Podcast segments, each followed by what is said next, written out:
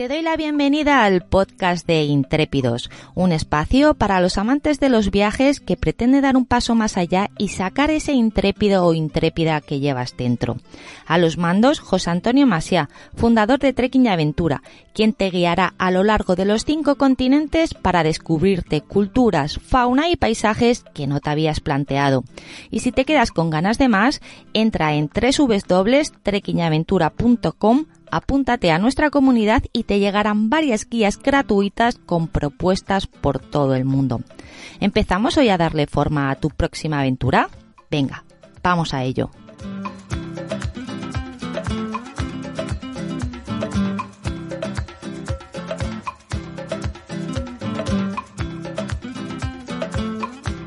Eh, hola de nuevo, eh, como todos los últimos jueves de, cada mes, ya sabéis que acudimos eh, raudos y contentos a, esta cita con todos y todas para hablar, como digo siempre, de lo que nos gusta, que son los, los viajes. Eh, hoy nos vamos a ir a un sitio que no está muy lejos de, nuestro país. Es un salto que no nos va a llevar eh, muchas horas, pero sin embargo vamos a cambiar absolutamente de, medio y vamos a vivir probablemente pues una de las eh, aventuras en un medio diferente más grande de las que podemos vivir en nuestra en nuestra vida, ¿no? concretamente, pues hoy nos vamos a trasladar al desierto del, del Tadrar, en la zona sur eh, este de Argelia, eh, muy pegado a la frontera de Libia y a la frontera con, con Níger, una pequeña bolsa de desierto eh, que reúne probablemente las eh, zonas más fascinantes encantadoras de todo el desierto de, del Sáhara. bueno, vamos a marcar un poco dónde nos vamos a mover. Estamos en el, vamos a viajar al desierto del Sáhara. El desierto del Sáhara, pues es el desierto que ocupa todo el norte del, del continente. Son casi nueve millones y medio de kilómetros cuadrados, o sea, del tamaño casi de, de China o de, o de Estados Unidos. y va, pues, desde las aguas del Atlántico hasta el Mar Rojo, de, este o de oeste a este y de norte a sur, pues desde el Mediterráneo hasta, hasta el Sahel, ¿no? Hasta prácticamente el río Níger, que es el que corta el, el, eh, Sáhara en esa región y es, sirve de, de de frontera entre el Sahara y el, y el Sahel, ¿no? La zona ya que empieza a ser verde. Yo siempre digo en los mapas, cuando vemos esos mapas tan bonitos que nos gusta tanto echarle un rato de, África, pues en esa zona donde cambia el color, que es donde comienza el Sahel, y toda esa zona más blanquecina y amarilla, que es el desierto del Sahara. El desierto del Sahara son eh, 11 países, teniendo en cuenta la República Democrática Saharaui, eh, donde se reparten pues eh, distintas eh, zonas y distintos ecosistemas dentro de ese gran ecosistema que es el desierto del Sahara. Eh, probablemente si le decimos a cualquier amigo, a cualquier familiar eh, que, no esté muy avezado en el mundo de los viajes o incluso eh, que, que, los viajes, digamos, de aventura, pues no, no le gustan o no le llaman, cuando hablamos de desierto nos va a decir que se te ha perdido allí y realmente pues eh, tenemos que, que, afinar nuestro argumentario para, para, explicárselo, ¿no? Muchas veces los desiertos son más sensaciones, son más vivencias, son más experiencias que eh, realmente lo que, lo que vamos a ir eh, viendo o lo cambiante de, de muchas situaciones con eso y todo eh, es de una riqueza paisajística y visual absolutamente espectacular. ¿no? Eh, personalmente tengo la suerte de conocer todos los países del, del, del Sáhara, todos los países que ocupa el, el desierto del Sáhara. Eh, he visto el Sáhara y lo he disfrutado de muchas maneras, en muchas formas diferentes, eh, mojándome los pies en el Atlántico, conduciendo un coche, bajando rumbo a, a atravesando Mauritania rumbo a, al, eh, a, Senegal o a Guinea Conakry, eh, en Sudán viendo los vestigios de, de, los faraones negros, en el Chad eh, subiendo al Emikusi y, y, atravesando el Tibesti, en Níger en la zona del aire y el Tenere, en Malí eh, pues visitando eh, visitando el la zona de Tombuctú y navegando por el río, en Túnez, en la zona de Matmata, eh, bueno, pues en, muchos sitios, muchas ocasiones y muchas vivencias distintas. Y como siempre digo, los que me seguís o, o me conocéis personalmente, pues ya sabéis que eh, de los dos mm, ecosistemas eh, que más he disfrutado y que más disfruto en este mundo, el primero sin duda es la montaña, pero el segundo sin duda es el desierto, ¿no? Entonces el desierto creo que, he pasado pues eh, probablemente las, eh, los ratos más agradables eh, que, he tenido en mi vida y he encontrado un momento realmente inigualable, ¿no? bueno, como decía, dentro de toda esa panoplia de desiertos dentro del desierto, o sea, cuando hablamos de desierto, no nos imaginemos que el desierto son dunas de 200 metros, de 190 metros, como las que podemos encontrar en algunas zonas del Sáhara, sino muchos países paisajes totalmente diferentes. O sea, que encontraremos eh, zonas de dunas, evidentemente. Si vemos el mapa, por ejemplo, en Argelia, encontraremos los dos grandes bolsas de desierto, probablemente las más grandes, los ERG oriental y occidental. Eh, pero eh, encontraremos valles profundos, encontraremos montañas, encontraremos volcanes. La montaña más alta es un, pico de 3.000 y muchos metros, el, el en el Chad. Ya hemos hablado de él en alguna, en alguna ocasión y, de hecho, pues en nuestro programa, en, las, páginas de Trekking Aventura, recordar con las tres dobles ahí pues encontraréis eh, muchos de estos destinos y muchos de estos viajes que, estamos hablando, concretamente el de hoy del Tadar, pues también lo, lo encontraréis. Y eh, como digo, pues es, es, una de las actividades, e igualmente vamos a encontrar oasis, eh, oasis frondosísimos y realmente bellísimos, ¿no? Sacados de las, de las mil y una, y una noche. y vamos a encontrar por muchas zonas de lo que se denomina jamada, ¿no? Que es un desierto de, de piedra, un desierto donde tú te tumbas en el suelo y no ves nada que levante un palmo en el, en el horizonte. O sea, en 360 grados vas a ver un paisaje donde no hay nada que levante de lo que, de lo que tú tienes en el, en el suelo, ¿no? Eh, la vivencia en el desierto, pues es eh, vivir en la, en la nada, vivir en un medio que supuestamente, o bueno, no supuestamente, es un medio hostil, es un medio donde hay que aprender a vivir, hay que aprender a disfrutarlo, hay que aprender a sacarle provecho, hay que aprender eh, cómo se vive, cómo se viaja y cómo se pueden hacer dónde se puede encontrar agua, cómo cómo se puede sobrevivir, ¿no? O sea, cualquier especie eh, que, vive en el desierto, incluida la humana, pues ha tenido que adaptarse su forma de vida pues a un medio totalmente hostil y además cambiante. O sea, vamos a encontrar eh, muchas zonas de este gran desierto, vamos a encontrar pues eh, zonas de fósiles que corresponden a fondos marinos del neolítico, vamos a encontrar pinturas rupestres y grabados donde vamos a ver representaciones de jirafas, de hipopótamos, de cocodrilos, de manadas de antílopes, todo esto que parece mmm, mentira que en el desierto actual, en, la, en, la, en, el ecosistema tal y como se presenta hoy en día, pues puede haber existido todo, todo eso. ¿no? Entonces, toda esta panoplia de,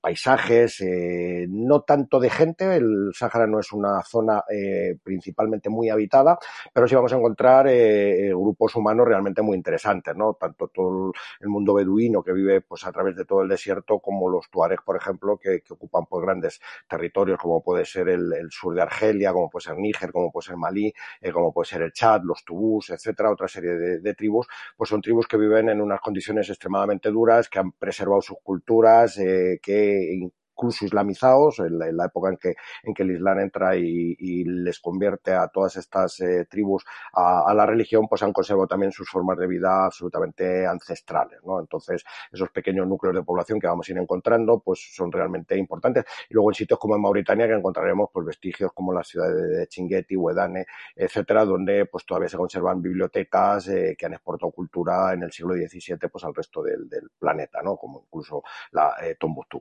Pero bueno, centrándonos un poco más en el, en el objeto de, este, de, este, de esta charla que, quiero y de este destino que os quiero introducir, que es, como digo, el desierto del Talar en, Argelia. Argelia eh, es un país que, una vez que pasamos la zona de, de Gardaya, o sea, unos mil kilómetros al sur de Argel, pues vamos, va a empezar lo que es el desierto del Sáhara puro y duro. ¿no? Gardaya, digamos, es la, ciudad que nos da ya la entrada al, al Sáhara, la Pentápolis de Gardaya, que es un una, visita también eh, excepcionalmente interesante por todo lo que reúne de, la, cultura mozabita y de cómo eh, se, han eh, creado esas cinco ciudades de la, Pentápolis.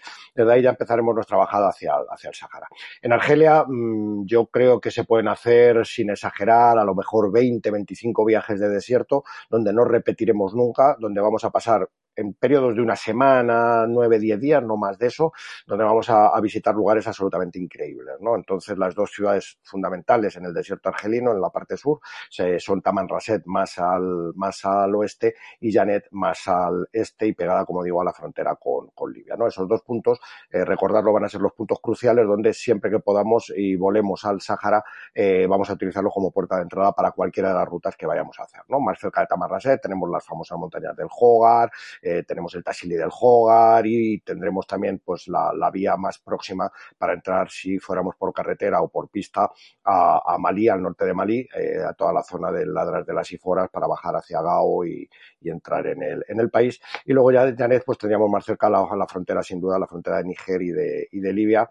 eh, fronteras que en este momento mm, todas están cerradas, o sea que Libia, por motivos obvios, eh, eh, Libia, eh, desde el Tadrar podemos ver las luces de Gats, que es la, ciudad que daba entrada también a toda la parte de los Acacus en, el, en el, la parte libia.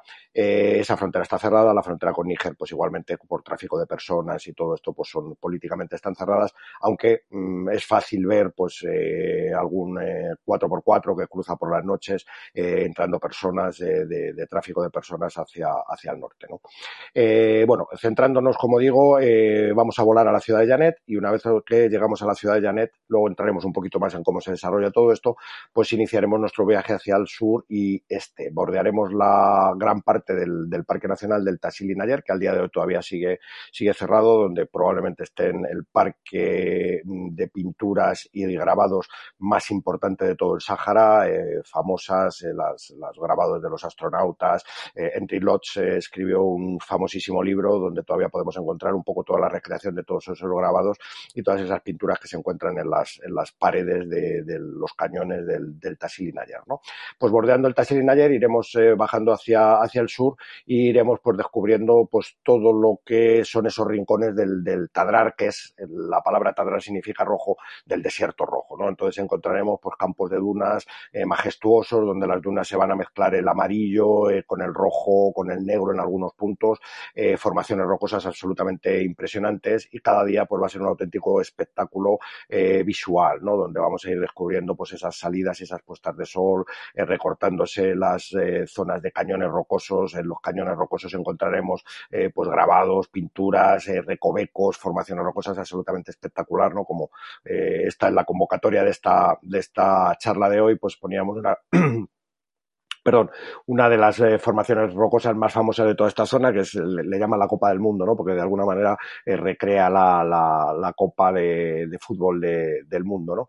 Eh, otras como el Cerdo, cantidad de formaciones que se han ido, form, la redundancia, formando a través de, siglos, de vientos y de, chocar con los granos de arena que han ido puliendo esas formaciones realmente espectaculares, ¿no? Y en esas cuevas, en esos rincones, en esos recovecos, pues muchas veces encontraremos grabados absolutamente espectaculares que, muchos estarán por catalogar y probablemente por, descubrir. Eh, este circuito, como digo, durante ocho días aproximadamente, o sea, son circuitos muy, muy buenos para hacerlos en diez días. Eh, volamos, a, volamos a Argel y desde Argel a Janet y, desde allí pues ya comenzamos nuestro, nuestro itinerario. Nos va a dar tiempo pues a hacer un recorrido pausado. El desierto fundamentalmente es, eh, tranquilidad. O sea, hay que pensar que no vamos a hacer jornadas larguísimas porque muchas veces no conducirían a nada, o sea, no, no, no hay tampoco, muchas veces no hay, no hay un sitio donde llegar, sino lo que hay que hacer es disfrutar de lo que hay. Entonces nos vamos a ir moviendo pues a las zonas más eh, pintorescas, más espectaculares, eh, donde podemos tener las mejores vistas, donde podemos caminar eh, pues en zonas de dunas, en, cañones de roca, subirnos a un punto predominante sobre un territorio que nos va a dar pues vistas excelentes y otro tema fundamental que es disfrutar de las noches del desierto. Las noches del desierto, tener en cuenta que en un entorno la, parte más al sur del Tadral podemos estar probablemente a mil kilómetros de, de cualquier zona habitada, con lo cual la, contaminación lumínica es absolutamente nula y vamos a vivir probablemente uno de los espectáculos eh, nocturnos eh, mejores del planeta por la calidad de los cielos, la, ausencia de, luz artificial y la, cantidad de estrellas que vamos a poder ver. ¿no? Ya empezaremos a ver la, Cruz del Sur, desde el sur de Argelia, ya la podemos ver. Pensar que, eh, aunque estamos todavía bastante al norte, los Tuareg, por ejemplo, es una, es uno de los ornamentos que usan habitualmente para su febrería y sus, sus trabajos es la, es la Cruz del Sur, ¿no? Con lo cual es, eh, de alguna manera, pues un punto importante de, orientación y de, y de, vista que vamos a ver en los cielos de, del Sáhara. Eh, ¿Cómo es un día en el desierto? Pues como digo, un día en el desierto es un día que tiene que ir fundamentalmente, y es importante resaltarlo para los urbanitas que salimos de, la ciudad, estresados, hemos dejado 40 eh, cosas en el ordenador sin acabar, el teléfono, etcétera, etcétera, meternos en un entorno donde no hay posibilidad de tener teléfono de ninguna manera, donde los tuaregs se siguen orientando por las estrellas eh, y donde el ruido es prácticamente inexistente, pues entonces tenemos que cambiar el chip absolutamente. O sea, tenemos que pasar a fase disfrute, a fase tranquilidad y entonces relajarnos y empezar a disfrutar de cada momento de los que vamos a, vivir.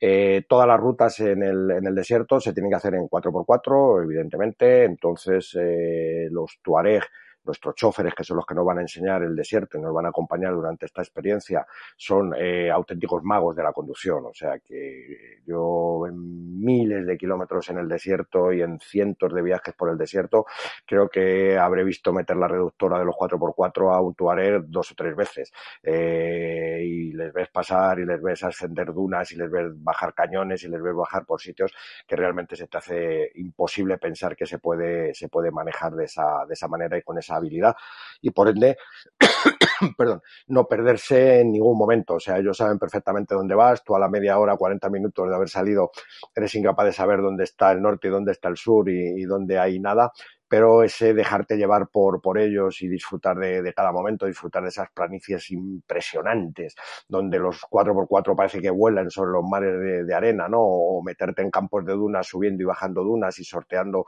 eh, o lo que te encuentras detrás pues, de una pared de roca, eh, ese cañón eh, sin fondo, esa delta, eh, ¿sabes? Esas surgencias de agua que te encuentras en algunos puntos de, del Sáhara, que son puntos de abastecimiento para, los, eh, para el agua de los camellos y muchas veces pues, para el propio agua de la que vamos a ir surtiéndonos durante, durante el viaje, pues sin duda es, es fantástico, ¿no? Entonces, como digo, Normalmente desayunaremos, eh, tendremos una hora, hora y media donde podemos caminar, donde salimos andando, nos indican la ruta que van a seguir más o menos los coches y podemos caminar esa hora, hora y media disfrutando tranquilamente por la mañana, fresquita del, del desierto y luego los coches pues poco a poco van cogiéndonos, recogiéndonos a la hora, hora y media ya con todo el equipo recogido, con, con el campamento levantado y iniciamos una, un recorrido que va a durar pues tres, cuatro horas donde iremos parando, donde cada vez que veamos un sitio bonito, una formación rocosa o nos queramos hacer una foto subidos a una roca o a otra o con una perspectiva diferente, etcétera, pues iremos parando tranquilamente. Haremos un almuerzo pues en algún sitio sombrío, que esté pues a la sombra de alguna acacia, si es que todavía en aquella parte queda alguna acacia eh, que, esté viva. Muchas veces las acacias pues van muriendo y las van utilizando para madera, eh, eh, para los pequeños fuegos que se hacen para el té y otras cosas los, los propios tuareg. O si están vivas, pues muchas veces los, los, los camellos y si hay algún rebañito de cabras y tal de algún tuareg pues van dando también buen fin de, de ellas, ¿no? Pero vamos, siempre queda esa acacia que nos va a servir para darnos un poco de sombra al, mediodía, cuando la temperatura es un poco más alta, y luego pues ya llegamos al sitio donde vamos a, montar nuestro campamento, donde, donde pararán los 4x4, donde el cocinero empezará a organizar la cena, donde podremos ya sacar nuestras cosas y buscar nuestro lugar donde, donde dormir. Eh, y ahí pues tenemos también un largo rato para caminar, para estar tranquilos, disfrutar de la puesta de sol, etcétera, hasta la hora de la, de la cena. Eh, depende de la época del año, ahora entraremos en el tema del clima, pues esto se podrá prolongar más eh, o menos, ¿no? Eh, como digo, no son rallies, no son rallies 4x4, no vamos a hacer unos kilometrajes inmensos. Si veis el desierto del Tadrar, pues tiene aproximadamente no llegar a los 200 kilómetros de, de, largo, o sea, son zonas muy pequeñas, pero que sin duda dan con creces para esos ocho días que, que os recomendaba disfrutar de, de rincones absolutamente espectaculares ¿no? O sea, que, que encontraremos pues absolutamente eh, días fascinantes con, con unos eh, caminatas eh, realmente mágicas, ¿no? bien, ¿cómo llegamos a Janet? Pues a Janet, como digo, hay un vuelo mm, a ver, Argelia no es un país fácil. Esto vaya por delante. Argelia es un país, eh, yo mi primer viaje a Argelia fue en el año 80 eh, en aquella época, pues el, la divisa tenía un precio altísimo, el dinero argelino eh, pagado al, al, precio oficial, al, al, cambio que tú llegabas a un, a un, banco y cambiabas, pues era más caro que, que Alemania en aquel momento, ¿no? O sea, una, una, cosa absolutamente de locos, donde un hotel te podía costar, de los pocos hoteles que había, te podía costar 200, eh, lo que, el equivalente a 200 euros al día de hoy, ¿no? Entonces esto te obligaba, pues, a, a hacer eh, cambios paralelos eh, con lo cual pues eh, podías mejorar la calidad de vida, pero también con muchos trucos, con muchos problemas, no en todos los sitios te cogían, tenías que hacer declaración de divisas, te tenías que cuadrar las divisas que entrabas con las que salías, o sea, era siempre un tema bastante, bastante complicado. ¿no? por otro lado, las autoridades argelinas no han sido nunca excesivamente generosas en la concesión de visados, esto te lleva siempre un trámite largo, necesitamos una invitación de la gente local argelino para poder hacer la tramitación de la visa, eh, que esto se nos va a llevar entre tres semanas a veces y tres semanas y un mes, con lo cual hay que prever tu viaje a Argelia con bastante tiempo. Y luego mm, tenemos otro agravante que es el tema de las conexiones aéreas. Eh, en teoría, tanto Madrid como Barcelona hay vuelo. Ahora creo que todavía de Madrid no se han recuperado los vuelos eh, post pandemia. Desde Barcelona sí, pero eh, las conexiones son mm, no todos los días, son relativamente irregulares y por horarios te crean bastantes problemas para las conexiones con Janet. Las conexiones con Janet eh, suelen ser por la noche, pero tienes que buscar una conexión que te permita en el día conectar esos dos vuelos, el, eh, si estás volando de Barcelona o Madrid y si puedes enlazar con el vuelo de, de Janet, porque si no, pues tienes que hacer noche en Argel, que no deja de ser también un tanto incordio, ¿no? El reservar hotel, el trasladarte, el volver al día siguiente a horas muy tempranas, porque los vuelos a veces son muy, muy tempranos, siete y media de la mañana, tienes que estar cinco y media en el aeropuerto, es, es complicado, ¿no? Eh, pero bien, esas son la fórmula y no hay otra, o sea, pensar que, que desde Argel se puede bajar a Llanet son entre dos y tres días de carretera, eh, tendrías que utilizar transporte público, es, el tema es realmente complicado, ¿no? No es, no es ni mucho menos fácil el, poder saltarte este sistema y tienes que mirar con mucho detalle los días para poder eh, hacerlo. Actualmente la situación con Argelia parece que mejora, pero también es cierto que los últimos acontecimientos con respecto al Sáhara pues no han favorecido el que los eh, argelinos nos vean con con especialmente con, con, buenos ojos y nos faciliten de alguna manera pues el poder eh, el poder transitar eh, por el país o por o al menos el poder concedernos el visado con, con, cierta tranquilidad no entonces todo esto pues requiere como digo pues un tiempo de preparación que a nosotros como, como agencia de viajes pues nos obliga a, a tener que, que, tocar muchos palillos para que, que los viajes se puedan llevar a, a cabo eh, en cuanto a época del año, pues la época del año estamos viviendo en el hemisferio norte y es el desierto. Entonces, ¿esto qué quiere decir? Pues que normalmente a partir de finales de abril hasta el mes de mediados de octubre las temperaturas son muy altas, eh, con lo cual inhabilitan el que sea eh, agradable ni tan siquiera recomendable moverse por el, por el desierto. ¿no? En el resto de esa temporada, que digo, como, como comentaba, que va desde octubre hasta mediados de abril, pues vamos a encontrar también la época central, eh, que va a ser en los meses de diciembre y enero, que son los meses más fríos. Cuando hablo de frío en el desierto, hablo de frío eh, muy seco, pero a veces riguroso. ¿Eh? O sea que podemos tener eh, situaciones donde podemos rondar por los 6, 7 grados por, por, la noche, incluso algo menos. Entonces esto requiere que llevemos saco de, plumas, eh, un buen saco de dormir. Eh, por si alguien no lo sabe, en toda la zona que estamos hablando, la única posibilidad de dormir bajo techo y con condiciones regulares sería Janet. En el resto del itinerario no hay absolutamente nada. Cuando digo nada es absolutamente nada. O sea, no es, eh, si alguno habéis estado en los Akakus, en Libia, eh, hace años cuando se podía viajar, pues encontrabais que había campamentos montados de, de, tiendas donde se podía pernoctar, donde se podía comer, donde se podía cenar, etcétera. Eh, en Argelia, por, yo creo que por suerte, por, por la preservación de ese ecosistema fantástico, eh, no hay absolutamente nada. Con lo cual, toda la casa la tenemos que llevar a cuestas, toda la impedimenta la tenemos que llevar a cuestas y nuestros eh, asistentes, choferes, eh, amigos tuareg, pues son los que nos van a facilitar el poder viajar durante ese tiempo por el, por el, eh, por el desierto.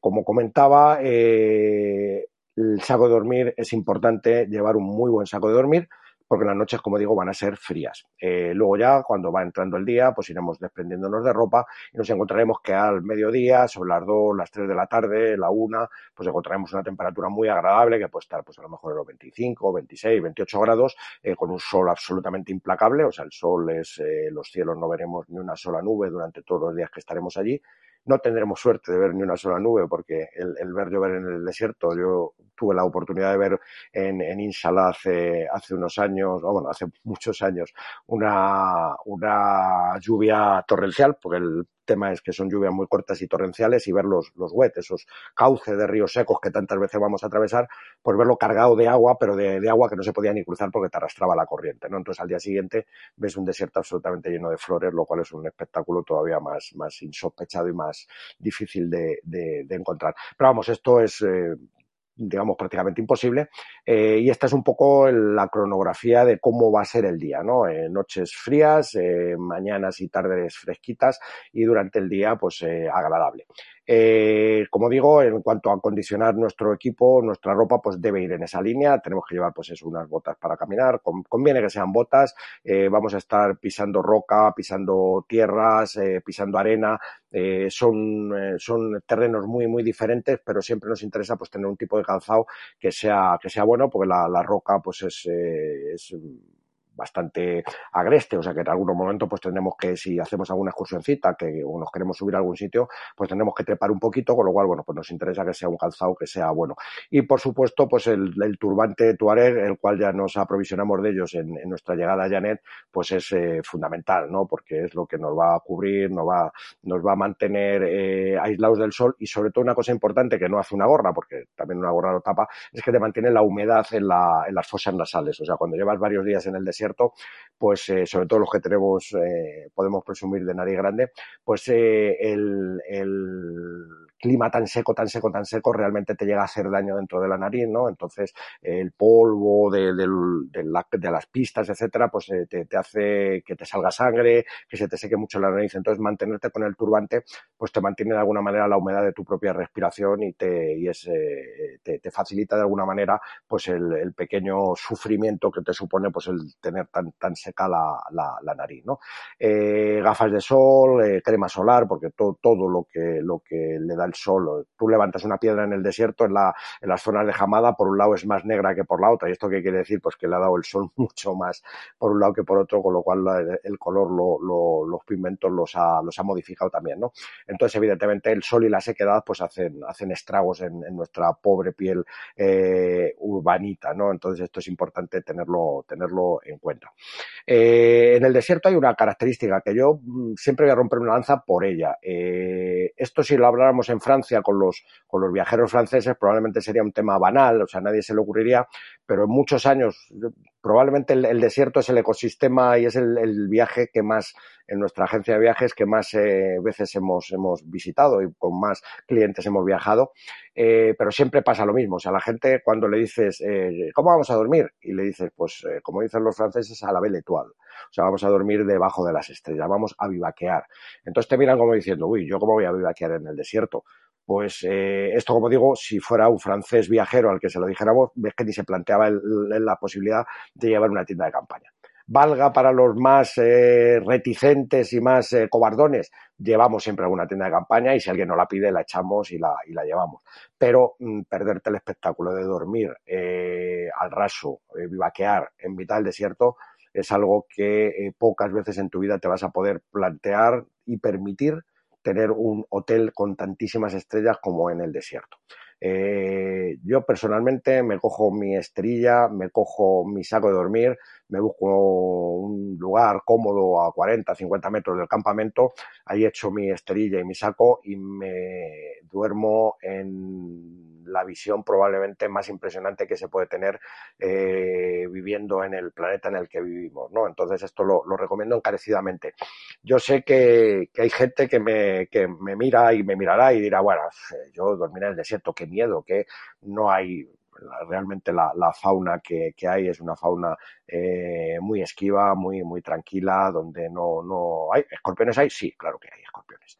Eh, ¿Que los vas a ver? No, no los vas a ver prácticamente nunca, a no ser que te dediques a, a, tocar las narices a la fauna, a levantar piedras, a meter la mano donde no la tienes que meter, ese tipo de cosas, ¿no? Pero vamos, te, puedes andar descalzo, puedes andar con tranquilidad absoluta, puedes tirarte por cualquier duna, puedes, lo más que vas a encontrarte, pues es a la salida o a la puesta de sol algún escarabajo negro que andan, pululan por las, por las dunas, pero no vas a encontrar eh, realmente nada, nada más, ¿no? Entonces, bueno, pues eh, es, eh, como digo, este punto que siempre es importante. Agua. pues agua la justa. estamos en el desierto. agua vamos a tener para beber, vamos a tener para lavarnos con dos dedos los ojos por la mañana y alguna necesidad más que haga falta.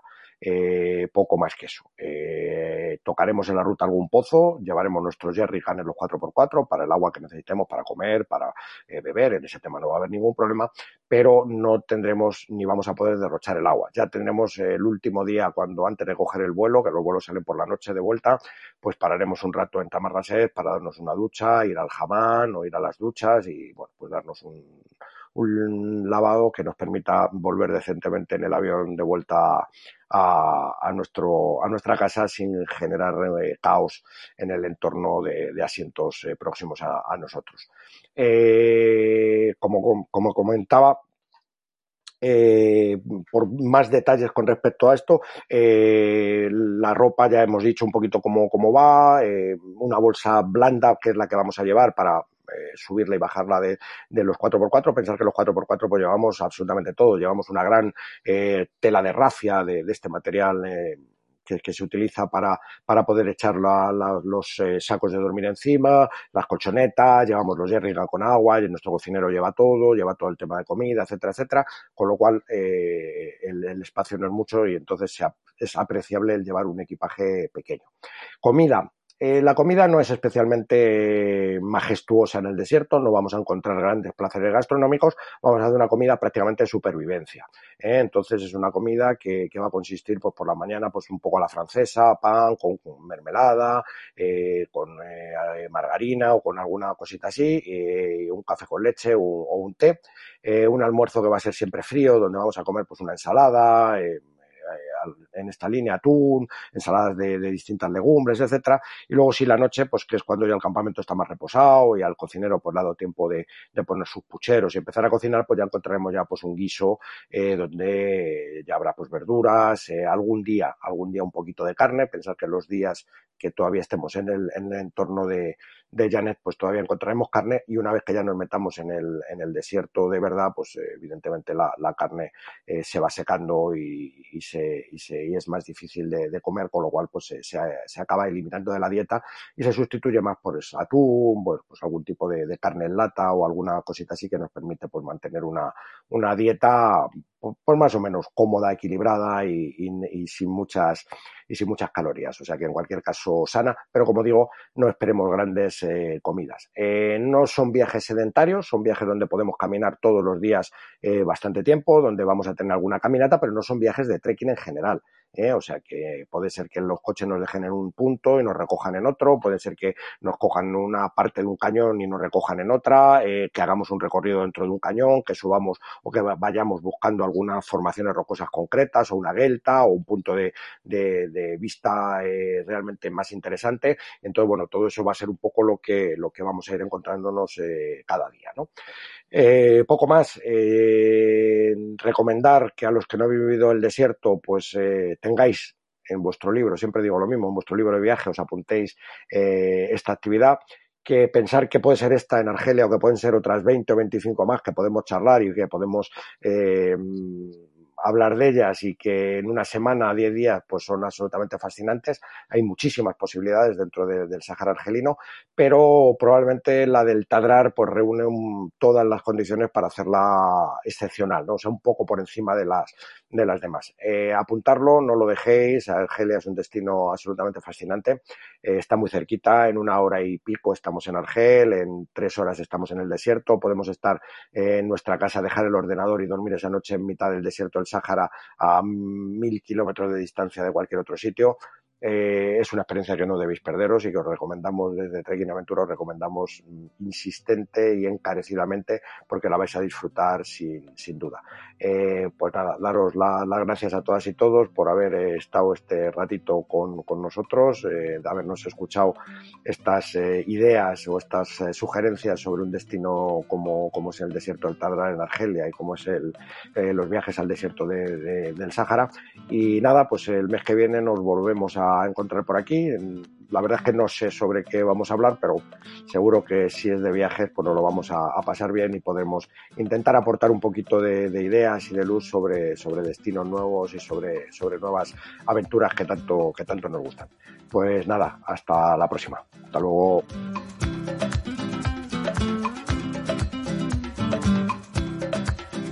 Y eso ha sido todo por hoy. Te recuerdo que en la web de Trekking y Aventura, en el apartado de Intrépidos, te dejaremos enlaces de interés relacionados con este episodio. Y además también te podrás apuntar a nuestra comunidad para recibir la newsletter más auténtica y diferente del mundo de los viajes y la aventura.